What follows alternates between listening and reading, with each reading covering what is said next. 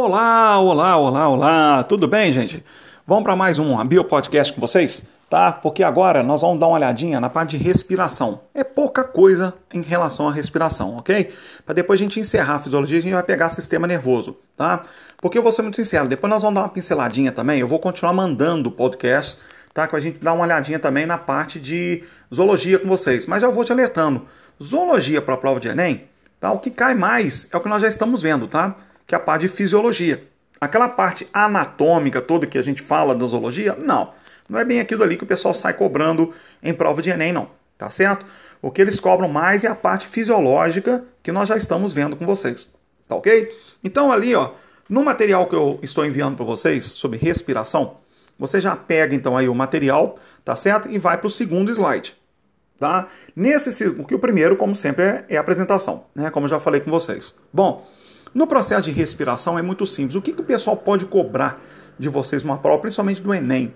Tá? O pessoal pode cobrar, por exemplo, quais são os músculos que atuam no processo de respiração? Tá? Qual é a parte do sistema nervoso central? Tá? Que depois nós vamos falar disso aí também de novo. Qual é a parte do sistema nervoso central que atua, que controla o processo respiratório? Tá certo? Uh, o transporte do CO2 no seu sangue, envolvendo uma enzima específica chamada anidrase carbônica. Isso tudo que o pessoal pode perguntar para vocês em termos de respiração. O que acontece com a pressão interna na caixa torácica, no processo de inspiração, no processo de expiração. Isso que o pessoal geralmente cobra em provas vestibulares. Então nós vamos dar ênfase justamente a isso aí agora, tá ok? Bom, no processo de respiração, tá?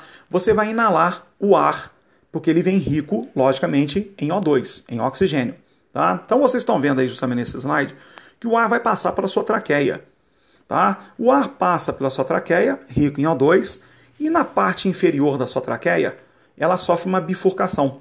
Então, essa bifurcação, então ali assim, ó, ou seja, essa divisão, essa divisão da, da traqueia, vão formar justamente o que a gente chama de brônquios. E os brônquios entram justamente nos pulmões e se ramificam. Cada ramificação dos seus brônquios é o que a gente chama de bronquíolos, tá certo?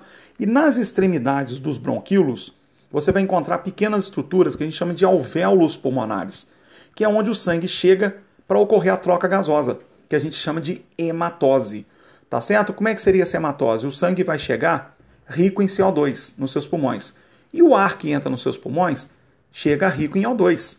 Lá nos alvéolos pulmonares, o oxigênio que chegou com o ar que você inalou vai passar para o sangue. E o CO2 que chegou com o sangue, lá nos alvéolos, vai passar para os alvéolos e depois você manda para fora o CO2, um processo que a gente chama de expiração.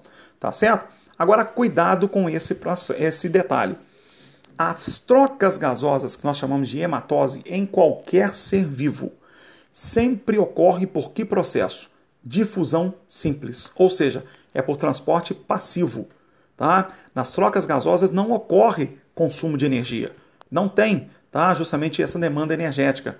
Então, ou seja, vai ter transporte passivo sem gasto de energia por difusão simples, que acontece às trocas gasosas, seja em qualquer ser vivo. Ah, e aquele animal que faz, por exemplo, Vasco, uma respiração cutânea pela pele.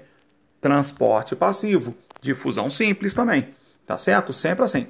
Então aí, nós passamos justamente para o slide seguinte, para o slide 3, tá? Ali, que nós temos justamente os dois mecanismos que envolvem o processo de respiração, tá certo? Que vai ser justamente o mecanismo que a gente chama de inspiração e o mecanismo que a gente chama de expiração. Bom, na inspiração você está inalando o ar atmosférico que vem rico em O2, tá certo? Para justamente esse ar, esse oxigênio chegar até os seus alvéolos pulmonares para acontecer a troca gasosa. Né? Só que nesse processo de inspiração, para todo esse ar chegar rico em O2 nos seus pulmões, para chegar mais oxigênio, o pulmão tem que se expandir. Concorda? Vamos dizer assim, tem que dilatar o pulmão, tem que se expandir, tem que acontecer uma expansão pulmonar. Só que aí tem um detalhe: existem as costelas que estão pressionando ali, ó, protegendo os seus pulmões. E também existe um outro músculo ali, ó, que divide sua caixa torácica, tá, ó, justamente com a sua cavidade abdominal. É o chamado músculo diafragma, que vocês veem aí, ó, tá na ilustração, onde está o músculo diafragma. Entre os dois indivíduos ali, ó, você tem ali escrito músculo diafragma. Tá? É o músculo que está intercalando a caixa torácica com a cavidade abdominal. O que, que vai acontecer? No processo de inspiração, existem os músculos que movimentam as suas costelas, os chamados músculos intercostais. Então, quando você inspira, que, que acontece com os músculos intercostais e com o músculo diafragma? Eles se contraem. Tá? Todos esses músculos vão se contrair. Os músculos intercostais, quando eles se, é, eles se contraem, eles levantam as costelas, eles puxam as costelas para cima. Tá certo? E o músculo diafragma, quando se contrai, ele abaixa. Ele abaixa. O que, que vai acontecer com a sua caixa torácica com isso tudo? Com a entrada de ar, você vai permitir que os pulmões possam se expandir. Então, com isso, com as costelas levantadas e o músculo diafragma abaixado, você aumenta o volume da caixa torácica. Dá uma inalada boa aí agora. Faz assim, ó, que você vai ver, ó, seu pulmão vai encher. Tá certo? Por quê? Sua caixa torácica permitiu essa dilatação do pulmão, porque as costelas se levantam na mesma hora com contração dos músculos intercostais e o músculo diafragma baixa. Isso tudo vai então aumentar o volume da caixa torácica e diminui a pressão interna sobre os seus pulmões, que é realizado pelas costelas e o músculo diafragma. Quando as costelas levantam o diafragma baixa, diminui a pressão interna da sua caixa torácica. Isso favorece a expansão dos pulmões para entrar mais ar, trazendo mais oxigênio. Tá joia? Aí o que, que vai acontecer? Bom, ali nos alvéolos, então, o oxigênio que chegou vai passar para o sangue. E o sangue que chegou, vindo lá do seu coração, tá, trazendo CO2, que vem na forma de sangue venoso, que chega justamente nos seus pulmões, esse CO2 vai passar para os alvéolos. E o O2 que chega nos alvéolos passa para o sangue, que é a troca gasosa. Aí você tem que pôr para fora esse CO2. Tá? Porque o CO2 não pode ficar concentrado no seu organismo, senão começa a formar muito excesso de ácido carbônico. Você vai baixar muito o pH do seu sangue, vai dar uma acidose no seu sangue. Tá? E a acidose é um, é um processo tóxico.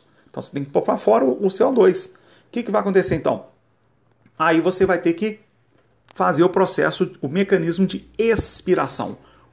Você vai soprar, você vai pôr para fora esse CO2, tá certo? De que maneira?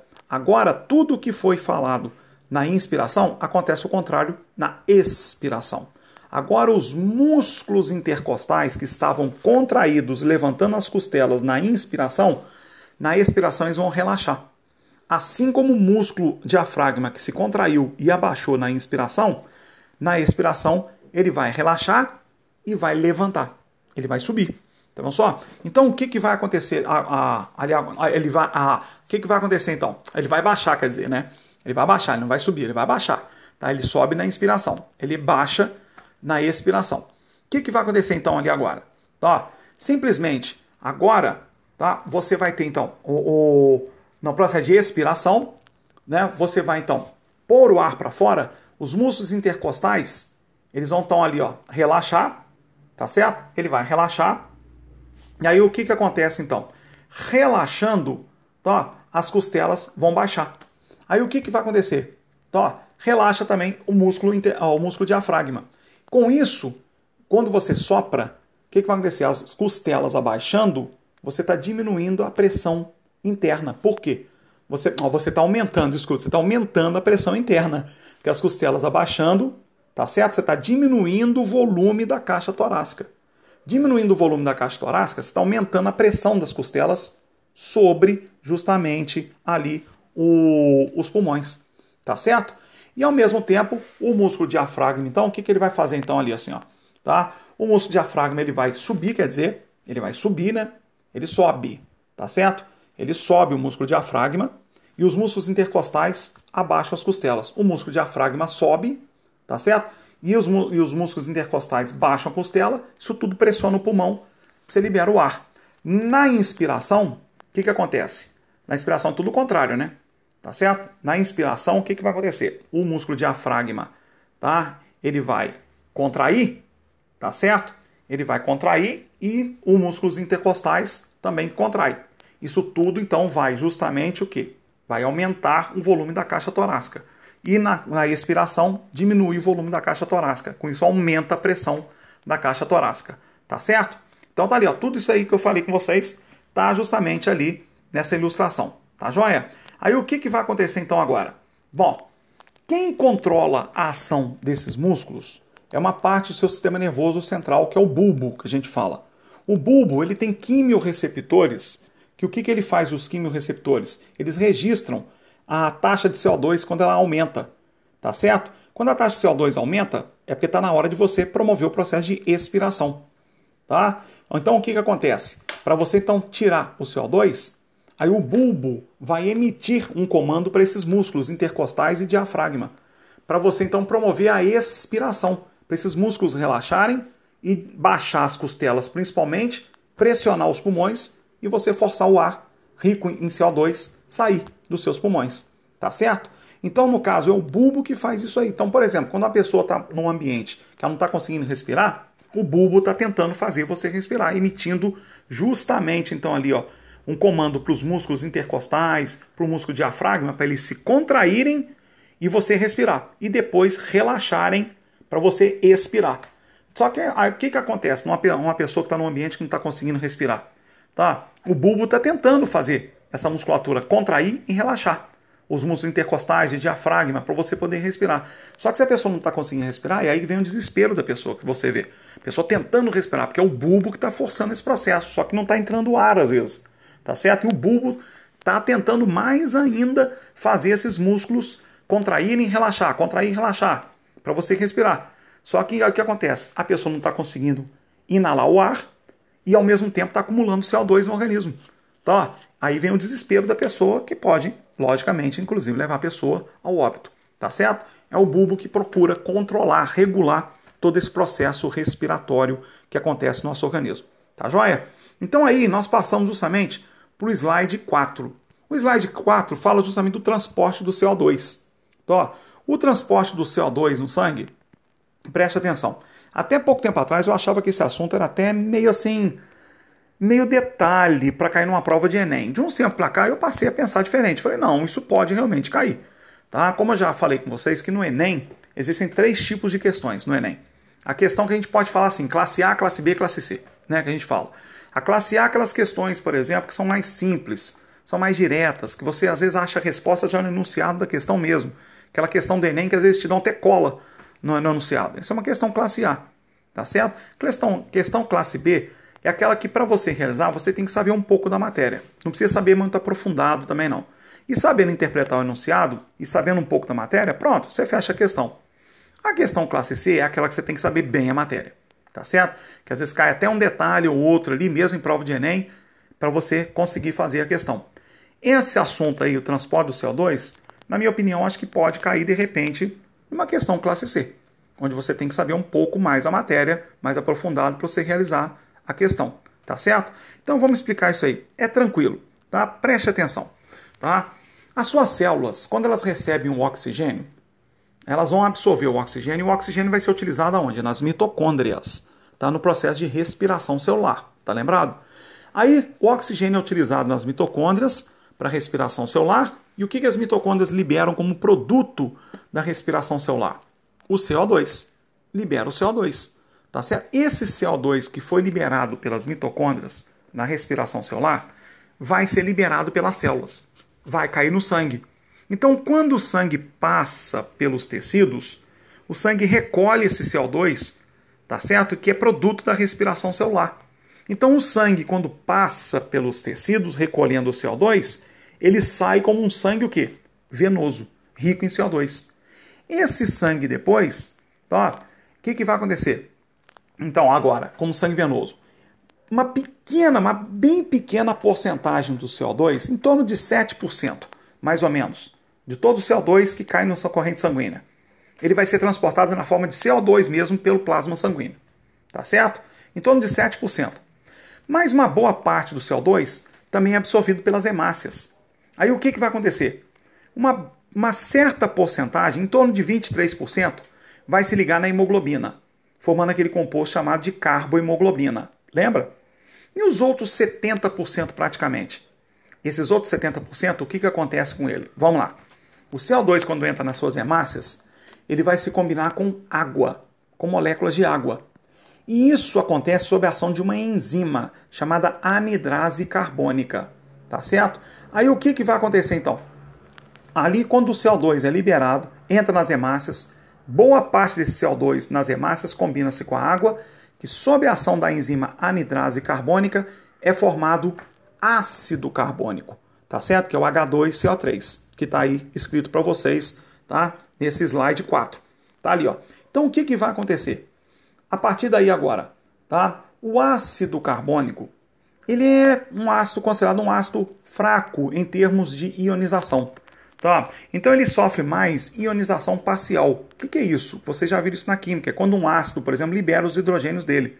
Tá certo? Como o ácido carbônico é um ácido mais fraco em termos de ionização, ele sofre mais ionização parcial. O que, que significa isso?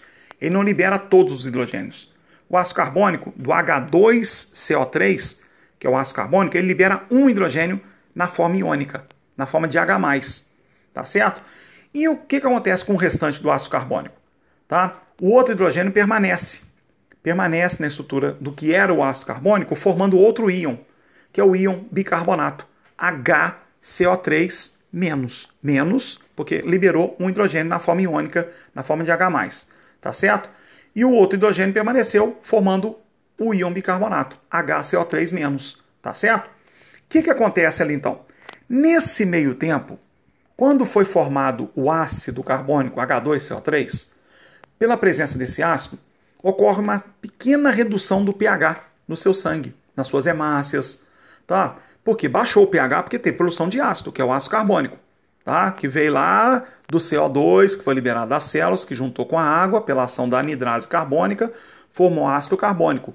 Isso promove uma certa redução do pH sanguíneo. Não é uma redução brusca nem nada. Porque se fosse uma redução brusca, já seria uma acidose sanguínea, que é tóxico. Não. Foi uma pequena reduçãozinha só do pH sanguíneo. Isso o que, que acontece? A hemoglobina que está transportando o oxigênio, tá? ela vai registrar justamente essa redução do pH sanguíneo. E isso vai diminuir a afinidade da hemoglobina pelo oxigênio. Por quê? O que, que acontece? Como assim diminui a afinidade da hemoglobina pelo oxigênio, Vasco? Porque é uma questão lógica. A hemoglobina, quando percebe que o pH reduziu na hemácia, no sangue, é porque teve presença de ácido carbônico. Então, se teve ácido carbônico, é porque tem presença de CO2, que as células liberaram. O que acontece? Se as células já liberaram CO2, o que, que a hemoglobina ela pensa? O que, que eu vou ficar fazendo com esse oxigênio que eu estou transportando? A hemoglobina libera o oxigênio para as células.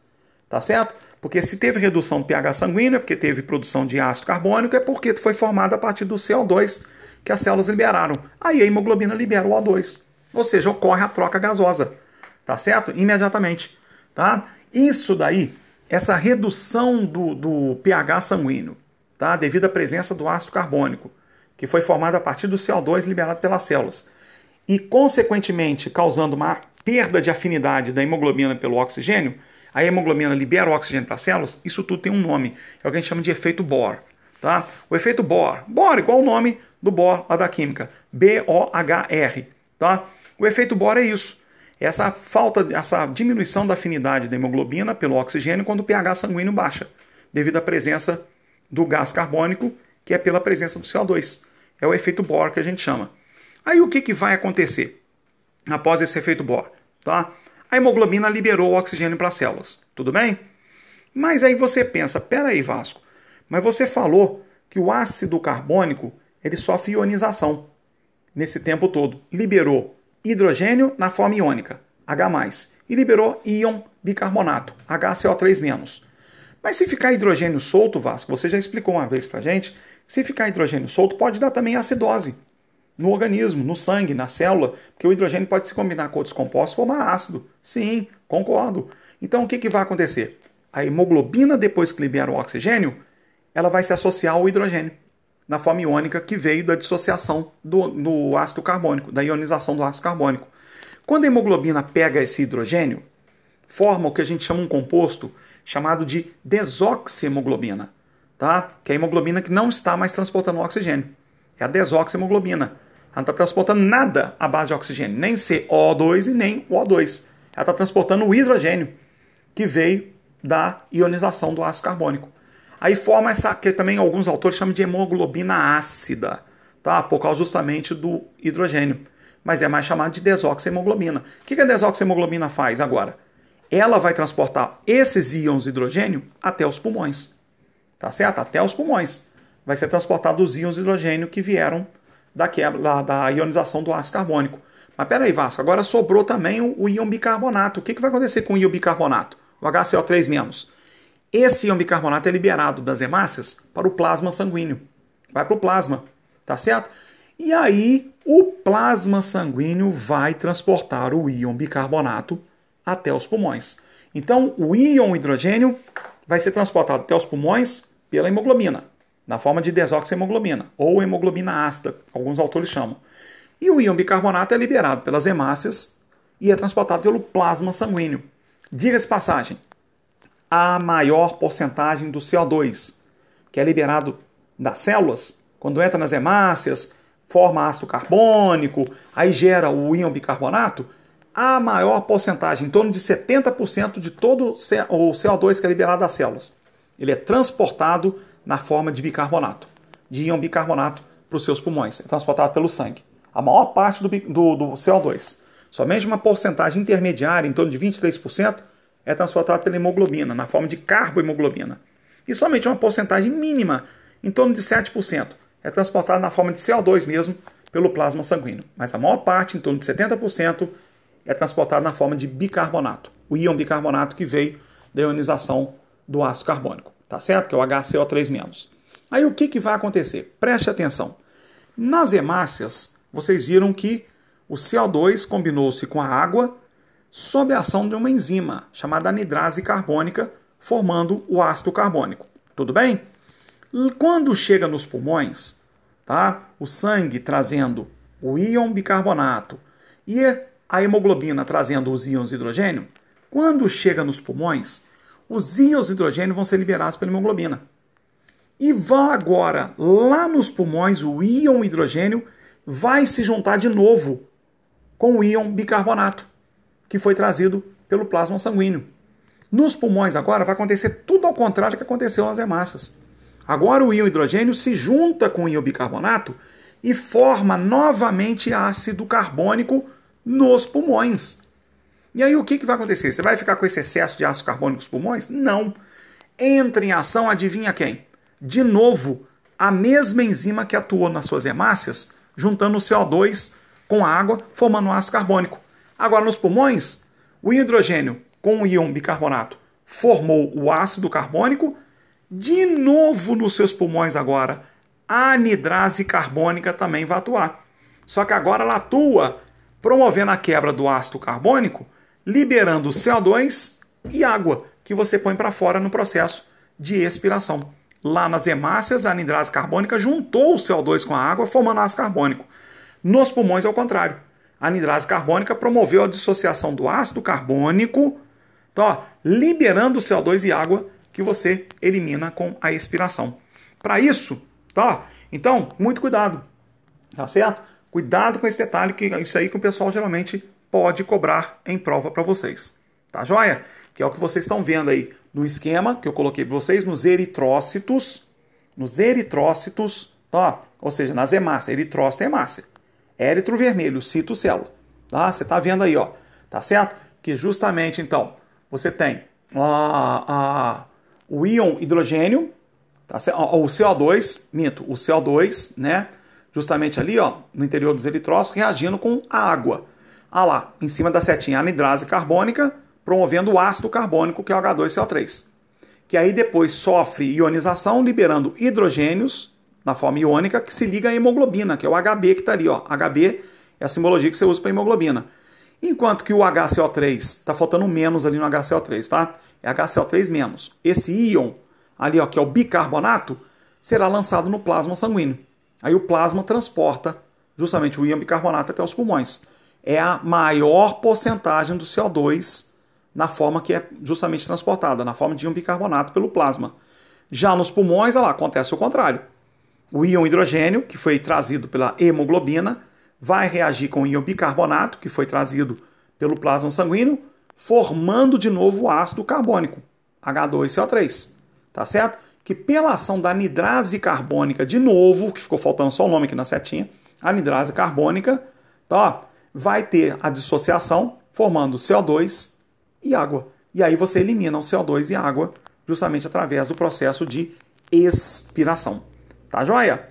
Isso daí, então, gente, é o que realmente o pessoal pode cobrar de vocês numa prova de vestibular sobre o processo de respiração. Fora isso, tá, envolve mais a parte da circulação, que é justamente aquela parte que nós já vimos tá, em circulação, tá, que nós vimos lá em tecido sanguíneo, lá em tecido conjuntivo, lembra? Que nós falamos que o oxigênio, a maior porcentagem do oxigênio que é transportado justamente no seu sangue, é transportado pela hemoglobina, que veio lá dos pulmões, que nos alvéolos pulmonares esse oxigênio chegou e passou para o sangue. E aí se ligou na hemoglobina, a maior porcentagem do oxigênio. Se liga na hemoglobina formando a oxihemoglobina, que é um composto instável, porque essa ligação do oxigênio ao ferro que constitui a hemoglobina é uma ligação fácil de ser rompida. Por isso que é um, uma ligação instável, você fala que a oxihemoglobina é um composto instável. Já o CO2 não. Lembra que eu falei com vocês, só uma pequena porcentagem, uma porcentagem média, é que vai ser ligado à hemoglobina, tá? Em torno de 23% aproximadamente, tá? Porque 7% do CO2 é pelo plasma que vai. E os outros 70% é o plasma que transporta o CO2, mas na forma de íon bicarbonato. Tá joia?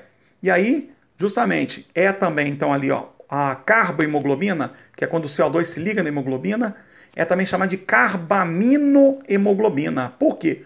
Você se lembra, na oxihemoglobina, o oxigênio se liga ao ferro da hemoglobina, mas na carbohemoglobina, que é o CO2 ligado à hemoglobina, o CO2 está ligado a quem? A um grupo amina, NH2 da hemoglobina. Por isso que é também chamado de carbaminohemoglobina.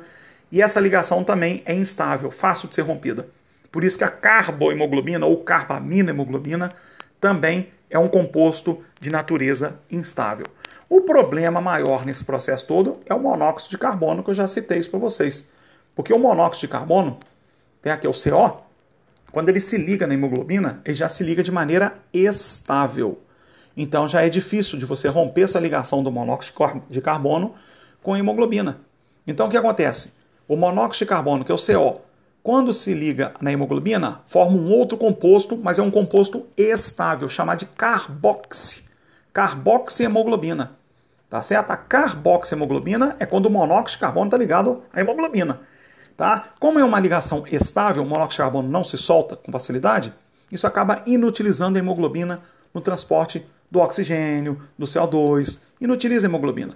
Por isso que o, o, o monóxido de carbono é considerado um composto poluente.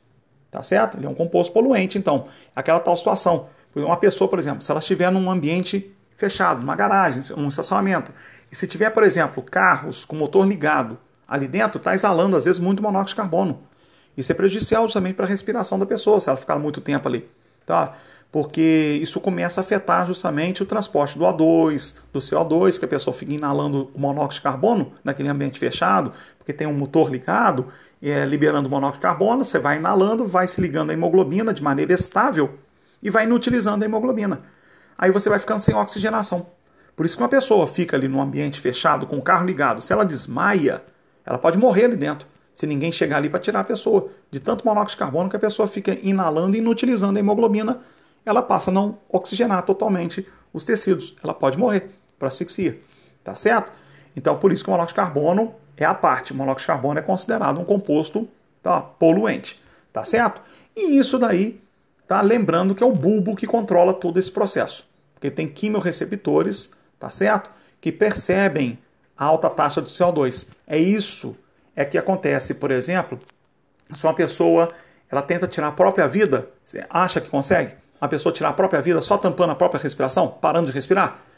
Não, ela não vai conseguir. Simplesmente parando de respirar. Ah, eu não quero mais, então a minha vida, não sei o que, eu vou parar de respirar. E tampa a respiração. Ela vai morrer? Não, não vai. Por quê? Porque simplesmente o bulbo vai registrar a alta taxa de CO2 pelos quimiorreceptores que ele tem.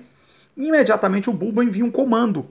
Tá certo? Efetua o comando para que ocorra a contração dos músculos intercostais e o músculo diafragma para eles se contraírem, aumentando o volume da caixa torácica e permitindo a expansão dos pulmões, para poder entrar mais ar, tá certo? Entrar oxigênio nos pulmões. Você não controla esse processo, você vai respirar automaticamente, tá? É o bulbo que está fazendo todo esse processo. Então, quer dizer, quem procura salvar a pessoa para ela não não tirar a própria vida, simplesmente tampando a própria respiração, é o bulbo, tá? Isso já caiu em algumas provas vestibulares tomem cuidado com isso aí, tá certo? Bom, essa bio podcast, tá certo? Que nós estamos aqui falando da respiração, nós estamos terminando ela aqui agora. A próxima bio podcast que eu já vou mandar agora para vocês também, tá? Já vai ser sobre sistema nervoso, encerrando a parte de fisiologia, tá? Toda ali com vocês, tá certo? Aí nós já vimos toda a citologia, nós já vimos toda a parte de histologia, já vimos embriologia, vimos a fisiologia toda, então com, com o termo do sistema nervoso. E aí eu vou dar a pincelada no que, que realmente é mais importante de zoologia para vocês. Nós vamos começar um revisional, onde dentro do revisional vou recordar toda a matéria com vocês através de exercícios, tá certo? E vou acrescentar exercícios também de zoologia, algumas questões, tá? Do que eu acho que é realmente mais importante que possa ser questionado numa prova de vestibular para vocês. Ali dentro das questões eu vou também explicando um pouco da zoologia, porque a zoologia cai pouquíssimo em termos de prova de Enem. O que cai mais é essa parte fisiológica, tá joia? E aí eu vou esclarecendo ali para vocês e vou continuar mandando o podcast explicando a, a zoologia para vocês, tá joia? Para vocês não, não vão ficar sem a explicação todinha da, da apostila assim. Claro que não. Eu vou continuar mandando podcast mesmo durante o revisional, tá certo? Então a gente fecha aqui essa bio podcast, terminando a respiração e a próxima a gente fecha com o sistema nervoso, ok? Então tá já, gente. Grande abraço para vocês. Fechamos aqui então essa parte. Grande abraço. Tchau, tchau, gente.